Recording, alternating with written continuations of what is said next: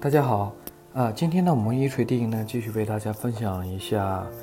啊，医疗法律相关的内容。今天呢，我们是来分享一下医疗过错的那些事。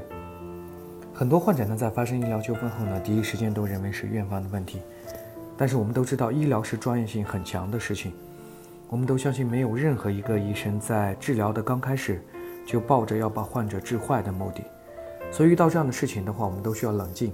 然后我们需要做个区分，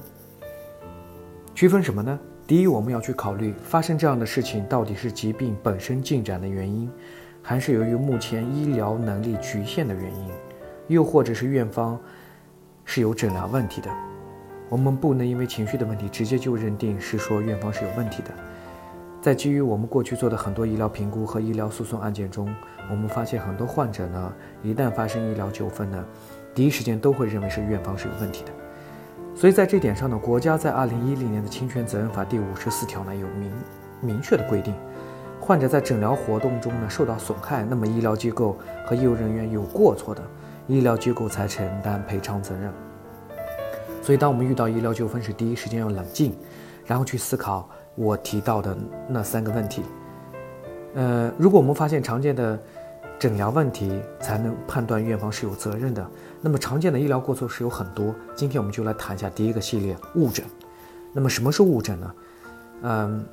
误诊的定义是根据患者的实际情况和有关的操作规定，或者一个合格的医生应该有的注意，本来应该诊断出来的疾病或伤害没有诊断出来，或者根本没有进行诊断，这就是误诊。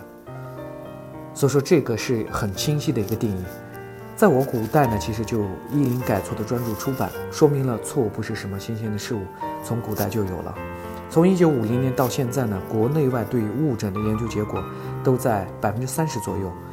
比如说，在恶性肿瘤中，鼻咽癌、白血病、恶性淋巴瘤、胰腺癌、结肠癌等恶性肿瘤的平均误诊率呢，都是在百分之四十以上。结核病中，比如说像肝结核、胃结核。肠系膜淋巴结核、中耳结核、咽结核等肺外结核的平均误诊率也在百分之四十以上。传染疾病中，如流行性的出血热、伤寒、副伤寒、钩虫病等传染病呢，误诊率也是在百分之三十以上。这个呢，就是过去关于一些呃中国疾病误诊率的一些现状。误诊的这个现象呢，在美国很多疾病中也是发生的。但是这些年来呢，随着科技的进步，很多疾病的误诊率都有很大的改善，我们很多患者呢都受益于此。但是目前全世界依然做不到完全避免所有疾病的误诊的现象，所以我们如果真的发生这样的事情呢，依然我们回到之前说的那三个问题，而不是盲目的一刀切认为是院方是有问题的。如果你的疾病在医学领域呢是误诊率比较高的，那么在前期沟通就显得尤为重要。要尽量多的告诉医生你的所有的信息，为了自己的健康呢，你也需要去承担这部分沟通的责任，尽量把误诊的情况降低到最低，而不能把所有的希望都寄托在医生和医学方面。冷静分析完之后呢，如果确实疾病属于目前误诊率比较低的疾病，但是院方疏于疏忽导致了误诊，那么这就是医疗问题了。如果该疾病误诊率很高，或者就诊的医院是不具备诊断条件的，那么我们就不能是说一定是院方的问题了。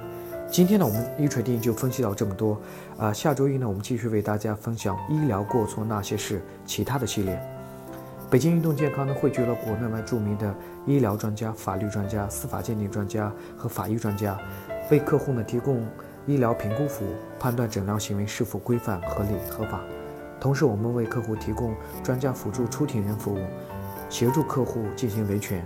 如有需要咨询的话，请致电我们热线：四零零零六七二五七二。